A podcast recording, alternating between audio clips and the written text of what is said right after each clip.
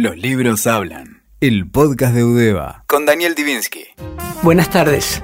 Los argentinos, o para no ser tan generalizante los porteños, presumen de ciertos inventos que se consideran argentinos. El dulce de leche, el colectivo, la virome, la identificación por las impresiones dactilares que descubrió Juan Bucetich. Pero también hay un invento argentino del cual estamos todo lo contrario que orgullosos, la desaparición de personas. Curiosamente, la expresión desaparecido se incorporó al lenguaje universal, inclusive en otros idiomas. En inglés se dice también desaparecidos, refiriéndose a esa siniestra institución, por llamarla de alguna manera, creada por la última dictadura cívico-militar, en la cual las personas dejaban de ser personas. Como decía el, el ex general Videla, no estaban ni vivos ni muertos, eran desaparecidos, no existían. La desaparición de personas no terminó con la dictadura militar, siguió con la desaparición de mujeres, especialmente como consecuencia de femicidios. Y sobre eso trata Come Tierra, la novela de Dolores Reyes que va a ser nuestra entrevistada de hoy. Una primera novela excepcional que debería ser de lectura obligatoria y que nos instó a invitar a Dolores Reyes para hablar sobre el libro publicado por una editorial chiquita pero importante la editorial Sigilo. En su mini autobiografía, Dolores Reyes dice de sí misma, vive y escribe en la zona oeste, Caseros, 3 de febrero. Estudió griego y culturas clásicas con Victoria Juliá en la UBA. Trabaja como maestra en Pablo Podestá, a 150 metros de donde están enterradas Melina Romero y Araceli Ramos, y muchas de las víctimas de femicidio que marcaron su vida y escritura. Es madre a la conurbana siete hijos y seis gatos. Trabajó su novela Come Tierra con Celo Almada y Julián López. Come Tierra fue publicada hace meses por sigilo y salió hace un mes en España. Y en 2020 aparecerán traducciones en Holanda, Francia, Inglaterra, Estados Unidos, Australia, Turquía y Polonia. En la actualidad trabaja un libro de cuentos y una novela en la misma clínica a la que asiste hace años. Hace muchos años, una película, Imaginando a la Argentina, basada en una novela de un norteamericano, Thornton de apellido, protagonizada por Emma Thompson y Antonio Banderas, ubicaba la acción en la Argentina de la dictadura. Emma Thompson era una periodista que estaba tratando de investigar las violaciones a derechos humanos y las torturas y que desaparecía, y en la desesperación por encontrarla, eh, su marido, Antonio Banderas, recurría a una vidente. Dolores Reyes, ¿Qué tiene que ver la génesis de tu novela con estas historias de desapariciones y el recurso a medios casi esotéricos para tratar de ubicar a las personas que ya no están? Y de lo que dijiste me quedo con una palabra que es eh, la desesperación, ¿no? Cuando se te agotan todos los caminos racionales o cuando directamente esos caminos racionales forman parte del entramado de la desaparición, eh, claramente tenés que apartarte de esos caminos e irte hacia otros más, eh, menos visibles, menos eh, ligados a la, a la, ley justamente. Y eso tiene que ver muchísimo con, con Cometierra y con el recorrido de todas aquellas personas que buscan, que nos sueltan, que, que van a seguir buscando toda su vida a esa persona que de un día para el otro desapareció, dejaron de verla, está, está en las sombras. La protagonista de Cometierra no es como podría imaginarse una viejita sabia que recurre a, saberes extranaturales, sino una chica joven, muy al día, que vive con su hermano y que trata, ubica los rastros de las personas por las cuales le preguntan a través de comerse la tierra, como el, el título indica. ¿De dónde surge esta idea tan extraña a primera vista? Bueno, es resultado del trabajo de, taller. Yo empecé a escribir con Selva Almada y Julián López y en un ejercicio de taller en el cual nos encontrábamos una vez por semana y nos leíamos entre nosotros, un compañero de escritura, Marcelo Carnero, leyó un texto muy, muy breve pero potente que terminaba en tierra de cementerio. Y yo escuchándolo, pensando, o sea, dejando fluir un poco la conciencia disparada, cuando él terminó con esa frase tan pequeña que es tierra de cementerio, es como que vi justamente una nena muy chiquita, de pelo largo y llovido, eh, la piel oscura, sentada contra la tierra de un cementerio, haciendo el gesto de llevar la mano a la tierra, cerrar el puño y empezar a comer, ¿no? Levantar esa tierra, que es una tierra muy particular, al ser tierra de un cementerio, está en contacto necesario con, con cuerpos, ¿no? y llevársela a la boca y comer. Em, la, imagen en sí como me impactó un montón y de ahí empecé como a dejar un poco de lado lo que venía trabajando y tratar de, de poner por escrito eso tan, tan fuerte que, que, había visto, si se quiere.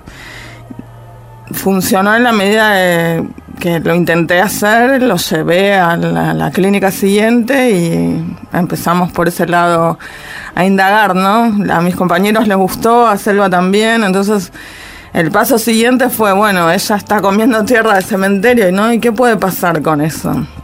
No está comiendo porque tiene hambre, está comiendo tierra y está comiendo tierra de un lugar muy, muy específico. Entonces se me ocurrió que también ella cerraba los ojos y de ahí podía ver qué había pasado con esos cuerpos de, de personas que, que, ya no estaban, ¿no? ¿Qué, ¿Qué había pasado los instantes previos incluso a esas muertes? Y así empezó como este trabajo. Debo contarle a Dolores Reyes, nuestra entrevistada de hoy, y a los oyentes, que habitualmente entrevisto a autoras y autores de libros cuyas editoriales nos los envían. En el caso de Cometierra fui y lo compré, porque tantas personas diversas me hablaron bien que eh, era una especie de confirmación por la Vox Populi, gente a la que respeto, destacó el libro entre las cosas que había leído, siendo que, habiendo aparecido una editorial en principio mediana o chica, no tuvo la repercusión mediática que suelen tener los libros. ¿A? ¿Qué te explicas, si te explicas de alguna manera esta repercusión enorme del libro? Para mí en un principio es inesperado. Eh, yo tenía la, la, sensación de que si algún lector llegaba al libro le iba a gustar por, por una cuestión del trabajo que tiene y cómo está escrito y el trabajo sobre la lengua, o sea, tenía como esa cierta satisfacción, sé que nunca esperé que, esto, el boca a boca, hiciera tanto. Eh, y me pasó desde el principio, como que una persona lo recomendaba a otra y a otra y así es como que se iba armando una cadena y, me pasa esto que te pasó a vos, como que, la gente se dice, bueno, me lo recomendaron por varios lados, voy a intentar y finalmente lo compran y lo leen. Me llamó la atención en esta especie de auto mini biografía que me enviaste el hecho de que el libro vaya a ser traducido ya a tantos idiomas. ¿Tuviste un agente literario que se ocupó? ¿Fue Papandrea de Sigilo el que trabajó en la traducción? Porque no es habitual que una primera novela tenga en el año mismo de su publicación tantos contratos de traducción. La novela yo no la tenía en la mano, la tuve unas dos semanas, diez días después y ya había sido comprada a Holanda, que fue la primera, el primer contrato, digamos. Eh, Por gestión. Sigilo trabaja con una agencia que es Indent y bueno, todos eh, los sorrentinos, vos me, me, mencionaste que querías leer, eh, firmamos también con esa agencia de representación. En mi caso habían traducido el comienzo y lo empezaron como a mover y bueno, parece que hubo mucho interés y acá estamos. ¿Ves la posibilidad de que se convierta en el guion de una película o te parece intraducible el cine? Eh, no, sí, veo la posibilidad porque me están llamando muy, muy seguido. Bueno, Veremos qué pasa con eso. Hablaste de Julián López, que fue entrevistado en el programa hace cierto tiempo, de Silva Alnada, que todavía no lo fue, pero que me gustaría mucho entrevistarla. ¿En qué otra línea de escritores argentinos contemporáneos sentís que está inscripta tu, tu obra o tu trabajo? Bueno, yo leo mucho a Gaby Cabezón Cámara, me parece que es... Eh, que también estuvo en el programa. Eh, Camila Sosa Villada, que es, oh, es, A ver, ¿cómo te puedo decir? Acá hay mucho de, de, material biográfico en el sentido de que estoy en, todo el tiempo en contacto, siempre estuve con niños y adolescentes y chicos jóvenes de, de, esta, de este conurbano que se retrata en la novela. Entonces, eh, el material autobiográfico a mí me gusta ficcionalizarlo, es mi materia, mi materia prima para realizar una ficción. Camila hace otra operación, hace una, una, o sea, una escritura mucho más pegada a la autobiografía. Pero, sin embargo, esa presencia de, las voces jóvenes, ¿no? de las, de del crecimiento, justamente Cometierra empieza teniendo 7, 8 años y termina alrededor de los 17. Y en Las Malas me parece que hay también como, como un proceso así, ¿no? Como de Las paso. Malas es la novela de, de, Camila Sosa Villada, esa no, se publicó no, no este año y es, es buenísima, me, me gustó un montón. Eh, esos son, me parece, los escritores que, que, vengo siguiendo, que vengo leyendo contemporáneos, Julián Selva, Camila, Gaby Cabezón Cámara. en cuanto a narrativa, ¿no? Después poesía es... Una pregunta más de tipo Radiolandia. ¿Cómo se hace para escribir teniendo siete hijos de edades que supongo escalonadas? Es difícil, cada, vez cuesta más y hay periodos como este que es casi imposible. Me levanto muy temprano, yo tengo como el reloj eh, mío, personal, habituado a levantarme 4 de la mañana, 5 de la mañana y ahí puedo estar sola y tranquila. Y después otro método también es, siempre voy con la mochila y la computadora. Y si tengo un par de horas, cualquier cafetería sirve para sentarme y escribir. Eh, no necesito silencio, me, me acostumbré a escribir con la televisión gente entrando, saliendo, las escenas de PlayStation y todos alrededor poniendo música son, son reales de mi familia, que son mis hijos. Sí, en las, reuniones, en las reuniones en la casa de los hermanos, ¿no? Sí, me, da, me, sirve un montón ver eh, esas, eh, esos agrupamientos, ¿no? Esas dinámicas de de pibes jóvenes, cómo funcionan, cómo conversan, qué es lo que hacen, cuáles son los desplazamientos. Me, sirve un montón para, para crear personajes como una mayor encarnadura, ¿no? leímos que estás escribiendo un libro de cuentos y encaraste otra novela. ¿Se puede adelantar la temática de la novela sin spoilearla? Preferiría que no. Eh, a ver. Sí, es una novela muy real, futurista y todavía no le conté a nadie la temática. Es. Em, en un futuro no muy lejano, la, industria del glifosato y de la, del veneno, te diría yo, contra las semillas es tan avanzada que los alimentos son. Los alimentos y el veneno prácticamente son lo mismo. Entonces, yo pensé que la idea de que la industria de la alimentación se ligara a la farmacéutica y que cada vez que uno coma sea necesario tomar una suerte de antídoto, ¿no? Como el fármaco griego, que es a la vez un remedio y a la vez puede ser un veneno. Entonces, bueno, como en, en esta sociedad futurista y distópica súper opresiva, es necesario comer y empastillarse, si se quiere, como para, para sobrevivir. Y hay un, hay un cierto cuerpo de resistencia también encarnado por personajes muy jóvenes y muy dinámicos y bueno, veremos qué pasa con eso. ¿Estás dando clase en una escuela secundaria de la zona donde vivís? No, eh, yo soy maestra desde los 19 años, trabajé siempre en 3 de febrero, que es donde vivo, trabajé muchos años en el Fuerte Apache, en todas las escuelas de Ciudadela, y hace unos 10 años que trabajo siempre a la tarde en Pablo Puesta, donde trabajo en la actualidad en la Escuela 41 de Pablo Puesta.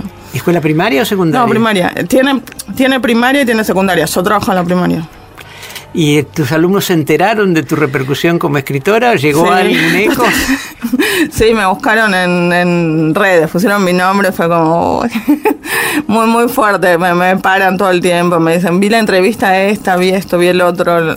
Y sí, está, está bueno y a la vez es muy fuerte y a la vez es raro. Pablo esta no tiene ninguna librería para que nos demos eh, como cuenta de... como muchas pequeñas ciudades de todo el país. Mm, sí, pero es como muy, muy difícil. Mis compañeras me decían todo el tiempo por ahí que querían comprar el libro y hay una librería, ponerle en Caseros, que es la más cercana, y el librero traía por ahí dos libros como súper desconfiado y volaban y, y era como un tira y afloje. Ahora me da risa porque el librero mismo las recomienda a los lectores, lo sé por, porque me han dicho, em, que lean la novela, que la escritora del distrito es muy, para mí es muy gracioso, después me contactan.